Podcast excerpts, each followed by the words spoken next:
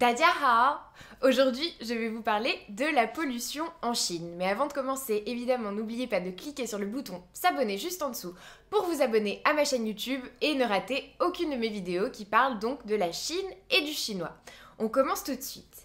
Alors, est-ce que c'est vraiment très pollué en Chine? C'est vrai que c'est une question qu'on m'a beaucoup posée, étant donné que j'ai vécu trois ans là-bas. Les gens sont très curieux de savoir en fait si euh, la Chine est aussi polluée que ce qu'on croit. Donc aujourd'hui, je vais, essayer de vous apporter des éléments de réponse. Donc en fait, pour moi, la Chine, quand je suis arrivée, donc euh, c'était en 2014, la Chine était assez polluée. Donc moi, je suis arrivée à Shanghai et c'est là-bas que je suis restée pendant trois ans. Donc, je vais vous parler principalement de Shanghai, mais évidemment, je vous citerai aussi d'autres petites villes chinoises. Donc, euh, pour moi, quand je suis arrivée, la Chine était encore assez, assez polluée.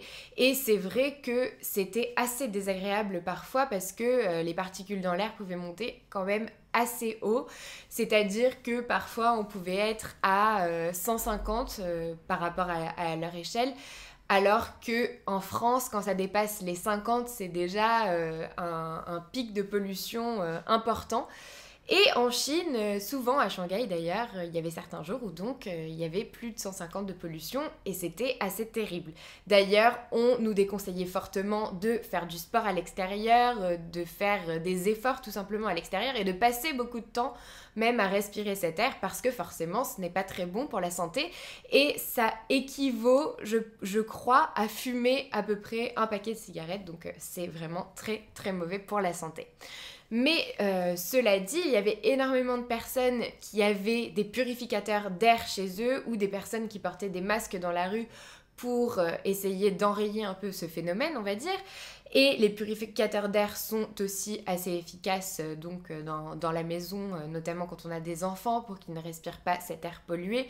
Mais forcément, quand on habite en Chine, on est bien obligé de sortir de chez soi, même quand c'est pollué, et c'est assez mauvais pour la santé, il faut le dire.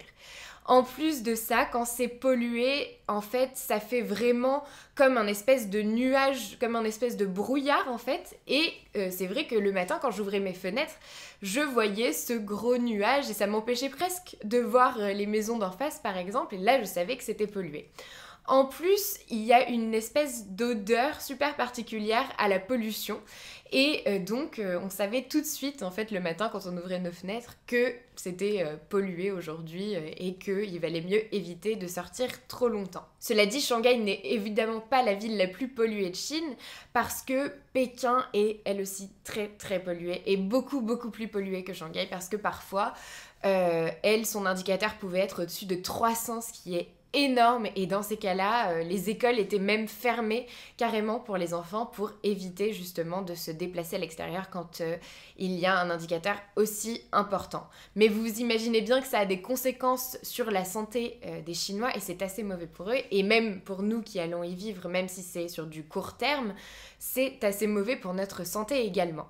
Cela dit, pendant que j'étais en Chine, donc en 2016, il y a eu le sommet du G20 à Hangzhou, donc euh, une petite ville à côté de Shanghai. Si vous ne connaissez pas, allez jeter un œil sur internet parce que c'est vraiment une très jolie ville avec un petit lac, c'est très mignon.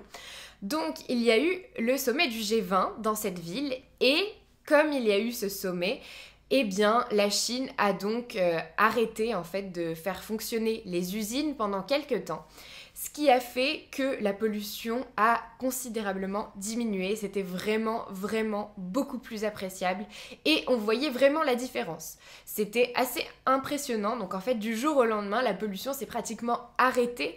Enfin, quand je dis pratiquement, évidemment, c'est pas totalement parce qu'il y a toujours beaucoup, beaucoup de voitures qui circulent en Chine. Il y a toujours euh, beaucoup d'autres choses qui polluent, mais en tout cas, le fait que ces usines se soient arrêtées, ça a fait une vraie différence. Et du coup, moi, pendant euh, que j'étais en Chine, jusqu'à la fin de mon séjour pratiquement, la ville a été beaucoup moins polluée qu'avant. Et j'ai vraiment vu une différence et j'ai beaucoup plus apprécié cela. Donc voilà, j'espère que euh, je vous ai apporté quelques éléments de réponse sur la pollution en Chine.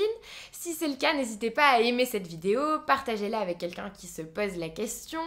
Euh, n'hésitez pas à commenter pour me dire ce que vous en pensez, si vous êtes déjà allé en Chine, si à ce moment-là c'était pollué ou pas. Et évidemment, n'oubliez pas de récupérer votre heure de formation gratuite dans euh, la description de la vidéo.